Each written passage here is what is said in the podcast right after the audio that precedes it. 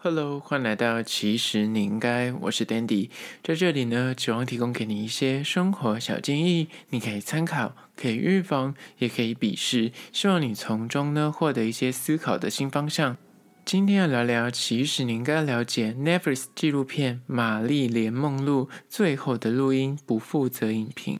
今天要来聊聊一部新上架的 Netflix 纪录片，叫做《玛丽莲梦露最后的录音》。他在探讨，就是玛丽莲梦露这一代巨星，他最终到底是如何死亡的，就要揭开他的世纪死亡之谜。那借由一些录音带或是一些专访来抽丝剥茧，一步步的来当一个侦探，调查一下梦露到底是为何而死。那今天来好好聊聊这个剧集到底好不好看。但是在实际的进入主题之前，来分享一个展览，它是位于松烟成品的地下一楼曲家瑞个展。讲到这个曲家瑞个展，我相信。大家应该或多或少都认识曲老师曲家瑞吧？你可以从啊，不管是在主持节目啊，或是之前的康熙。那当然，如果你真的是十几岁的听众，你真的不认识谁是曲家瑞，小小的简介一下，他是实践大学的教授。后来因为参加了综艺节目《康熙》啊，然后表现得非常的亮眼。他不管是高学历啊，或是他的谈吐啊，或是他的绘画能力，都非常的惊人。那他本身也非常的有趣。后来也有主持节目，甚至也有推出单曲。那近期这两年，他就比较沉寂，就比较少在。荧光幕前看到他，但是呢，为什么呢？他最近就受访时就表示说，他这两年都在专心于绘画创作。那最近在五月四号到五月二十八号，他在松烟的地下一楼的展区有自己的一个个展，来展出他近期的绘画创作。那讲到他的绘画能力呢，不得不提《康熙来了》有一集，就是在讲高学历的，就是明星，然后他有去参加，他就拿出一幅他高中的画作，叫做《冰箱》。这幅冰箱也有在这个个展里面出现。那讲到这个冰箱，如果你真的不熟，或是你想回顾一下，我会放到其实你应该的 IG 线东，大家可以去看一下。他就在讲说，他那时候就是高中的时候画了一幅画，然后就是色彩缤纷，还得了很多大奖。然后老师看到这个画作。惊为天人，然后他就是有点在自吹自擂这样，但是那幅画都真的很厉害，你可以去现场看他的原作。那这一次的展区里面呢，就是有他的人物画、一些静物画。我个人觉得他的人物画很厉害，他除了有自己的自画像，然后有画他妈妈、画他侄子、画他的学生好友，还有一个很有趣，也是最近那个新闻就是上面一直在讨论的，他画了一个。超商员工，这个超商员工呢，跟他非常有渊源哦。他的名字叫做光宗。这个在 便利商店上班的光宗呢，他说他本来就是画这个画画，已经画到个瓶颈，不知道画谁，因为他画人，但画人他总是个主题，但就大家都很害羞，或是找不到适合的人选。他就想想想，突然想要说，哎，他身边那个便利商店，就是有一个他跟他就是认识很久的店员。这个店员呢，真的是他看他一路的晋升到店长，历经了二十二年的时光，一直都很认真工作。他就决定要来画这个店员。而这幅画呢，据就最近的一个新闻稿指出，已经售出这幅画作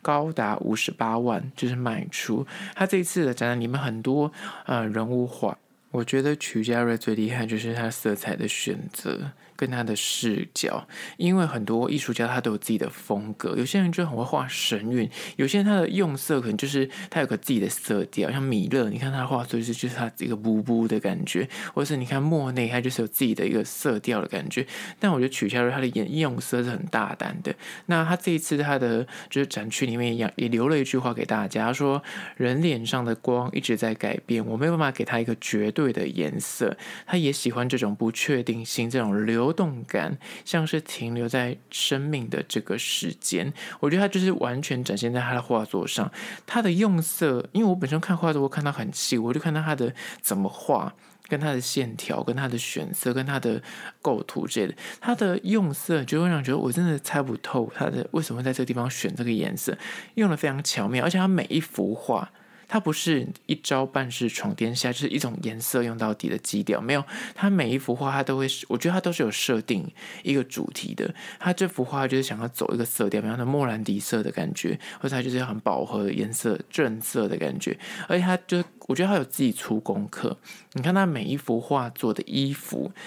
难度其实都很高，而且难度其实都不一样。他用了很多线条，他每一幅画不会重复，就是元素。你看他画作的那个衣服的线条，有一幅就是有一个比较福态比较壮一点的男性，他身上那一件就是格纹外套，有够难画。大家去的话可以稍微看一下相关的图片，我也会放到其实你应该的 IG 线动。那如果你真的住很远，你没办法看的话，你可以去看一下 IG 线动，我会放上去。那这一次画作的媒材，它都没有特别写出来，但是我看应该是有些是水彩，有些是炭笔，有些是油画，就是整个风格就是真的很曲家瑞，我觉得蛮值得一看，而且它就是免费入场。如果你有去松烟的话，我觉得蛮值得。而且最近松烟那边，我这次去的时候看到好多大学都在那边布他们的那个毕业成果展，如果经过还可以花蛮多时间在那边。你可以看到啊、就是刚刚说曲家瑞这个展之外，也有很多大。大学生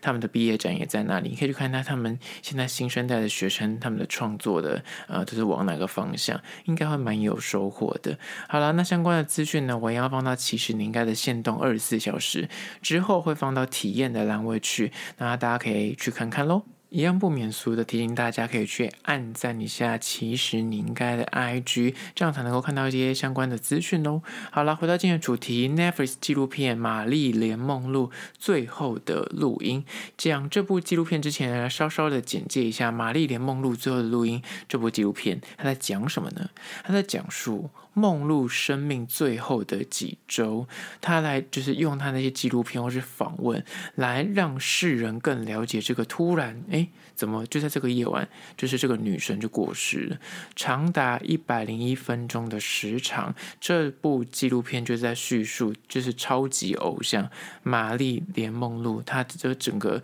啊、算是生涯的稍微简介，然后到后续这个接近死亡的前几周，她到底生活有什么动荡？那我个人觉得看点呢，就是第一点，就是因为他真的有他的最后的录音，所以你真的可以听到玛丽莲梦露对她自己人生的一些看法跟观点，而他也借由就是玛丽莲梦露身边这些工作人员也好，或者经纪人，或是她的一些伴侣的专访，还有录影啊，或是一些史料画面啊，或是照片啊，来兜起来整个故事。而负责处理这个纪录片的，就是算是主理人吧，就是安东尼这个人呢，他用了八年的时间走访玛丽莲梦露的核心生活圈，他的亲友啊，或他的工作伙伴啊，他的之前可能心理的医生啊，或者他的甚至连他的保镖啊、伴侣都做了他的采访，围绕在说到底他是为什么最后会走向死亡，来了解说他在生命的最后几周到底发生了什么事情，跟他的。心理状况啊，或者他的生命的视角啊，来做个分析，所以我觉得蛮精彩的。第二个看点呢，就是他稍微简介了玛丽莲梦露这个传奇的一生。大家可能都认识这个玛丽莲梦露，但她毕竟不是我们这个时代的巨星，所以她等于是有点过去。你要去看她相关的资料，所以你可能要去挖一些历史，或是看过他的电影啊。之前有很多他的电影或者他的传记，但是如果你是年轻的话，你可能比较少接触。但这部纪录片就稍微有点带到他。身世简介就讲到说，他的母亲其实有罹患就是精神病，而且他童年其实被辗转，就是然后这样来来回回在那个寄养家庭里面有十几个，然后他是在九岁的时候不小心还被他的继父给性侵，然后虐待。直到他十八岁的时候，就是遇到一个摄影师，他帮他拍了几张照片之后，后续呢就建议他把头发给染成金色，一夕之间就突然哎，整个人就跳了出来，而且还成为就是知名的杂志啊，或是登上了呃就是电影演员之路。那这种种的过程，他又稍微的带到，你可以更了解说哦，玛丽莲梦露的生平，这是第二个看点。第三个看点呢，也是这整个纪录片大家最想看的，就是他跟。甘乃迪兄弟就是所谓的前总统甘乃迪，他们之间的那个绯闻八卦，还有阴谋论，因为坊间就有很多对于就是梦露为什么而死有很多的讲法，而且众说纷纭，因为毕竟当初的记录啊，因为那是好几年前、二十年前的事情了。当初的记录跟现在的科学记录不太一样，所以当初传出来消息，有人就说他是因为你知道跟总统就是那密切的往来，然后可能因为他踩到一些地雷，或是跟那个总统有些你知道不正当的关系，就是大家传言呢、所以呢，大家觉得他可能是默默的被做掉的，就有很多的阴谋论啊。所以他就讲到说，甘乃迪兄弟就是你知道。约翰·甘乃迪跟罗伯·甘乃迪，他们这个兄弟跟其实这个玛丽莲·梦露其实都有私交，甚至他们有大量的记录就提出来说，他们就是 FBI 其实都有销毁很多。他们有在联系的一些，反正是信件也好，或是电话记录，或是一些人证物证都被封口之类的。但是你也知道，有人的地方就一定会有人这样打抱不平，或是讲出真话。所以就后来有流出很多的信件也好，或是有些通联记录啊，或是一些佣人啊，他们就跑出来讲说，其实都有看到这些甘乃迪兄弟跟他就私下是有见面的。那这就是你知道，现在已经死无对证，但是他就是借由这个纪录片来稍微比较有系统的整理。说到底，甘乃迪兄弟跟梦露之间到底有没有什么瓜葛？那这是第三个看点。第四个看点呢是经典画面重现。这个纪录片呢，就是有剪出他一些经典的电影片段也好啊，或是他之前去闹军啊，或是要出席活动啊，或是像他之前可能参加电视节目的一些经典的历史珍贵画面，都有在这个纪录片里面，而且。必须说，现在的这小朋友可能真的对他比较不熟，但是你一定听过几首他的歌，像什么《Diamond Are Girl's Best Friend》，很多后来的电影都有在翻，重新的致敬这个画面，不管是衣服啊，或是场景啊，或是很多艺人可能就会致敬他的造型啊，有人也会反串啊，就是在《绅士爱美人》里面那套。粉红色的洋装，然后就唱了那个《Diamond Are the Girl Best Friend》，然后里面有很多钻石。那另外一个经典的电影就是《七年之痒》，那个白色的洋装，他站在地铁站外面的那个排水孔上方，然后因为那个地铁经过的时候会有那个风会灌上去，然后他裙摆就被吹起来，就那个经典的玛丽莲梦露的造型也一样在这个呃纪录片里面有出现。当然还有跟甘乃迪有关的一个超级就是历史性的画面，就是他帮总统唱生日快乐歌的那个画面跟片段，也都有收藏在这个纪录片里面。刚刚讲的这些啊、就是影片的片段，我都会放到其实你应该的 IG 限动。如果你真的不知道我在讲什么，请去点限动。那其实讲到这一点，在外插一个小故事。前阵子，美国就是纽约举行的那个 Met Gala，就是慈善大都会晚宴，这样，那每年都会举办，但是前几年可能疫情就取消，今年就是重新的恢复，大家不用戴口罩。那 Kim Kardashian 金卡戴珊这个你知道美国超级名媛，她身穿的那件洋装。就是玛丽莲梦露站在台上在唱生日快乐歌给总统的时候，那一件同一件洋装，他跟博物馆借出来穿的，而且他只穿红毯，拍完照就立刻赶快把它脱下来，然后他进场去吃东西啊，或参加晚宴的时候，他就穿了一个复制品，他只敢在那个红毯上面拍拍照，拍完照就立刻换下来。因为它真的很贵，它实际上是历史上卖过最贵的一件，就是艺人穿过的洋装，就知道这件衣服的价值有多么的神圣等级。但是这件洋装呢，当初 Kim Kardashian 为了塞进去这件洋装，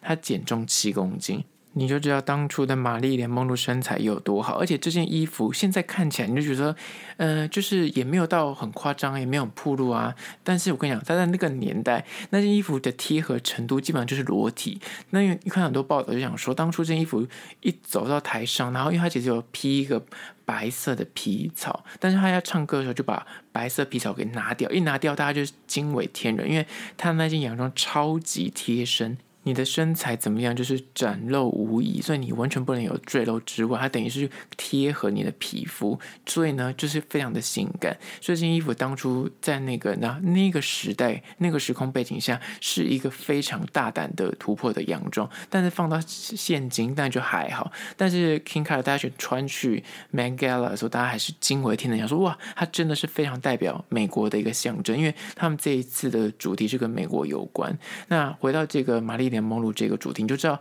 他对于这个全世界的流行文化来说有多么的重要。不管是影坛或时尚，或是他吉他唱歌也很厉害，他甚至还延续到后面的一些瀑布文化，也有受他的影响。当年的 Andy Warhol 也有画玛丽莲梦露，所以你就知道他真的是非常的火红的一个巨星。好了，今天就简单的分享四点关于说 Netflix 的新纪录片《玛丽莲梦露》最后的录音，不负责影评在此提供给你做参考。最后还是要说，如果对今天的议题你有任何意见跟看法想要分享的话呢，不管此刻你收听的是哪个平台，快去按赞订阅。如果你是厂商的话呢，在资讯栏我有信箱，或是你可以加我 IG 私讯跟我联系。最后关于说，如果你是用 Spotify 或是用 Apple Podcast 收听的朋友呢，快去按下五星的评价，写下你的意见，我都会去看哦。好啦。觉得今天的，其实你应该下次见喽。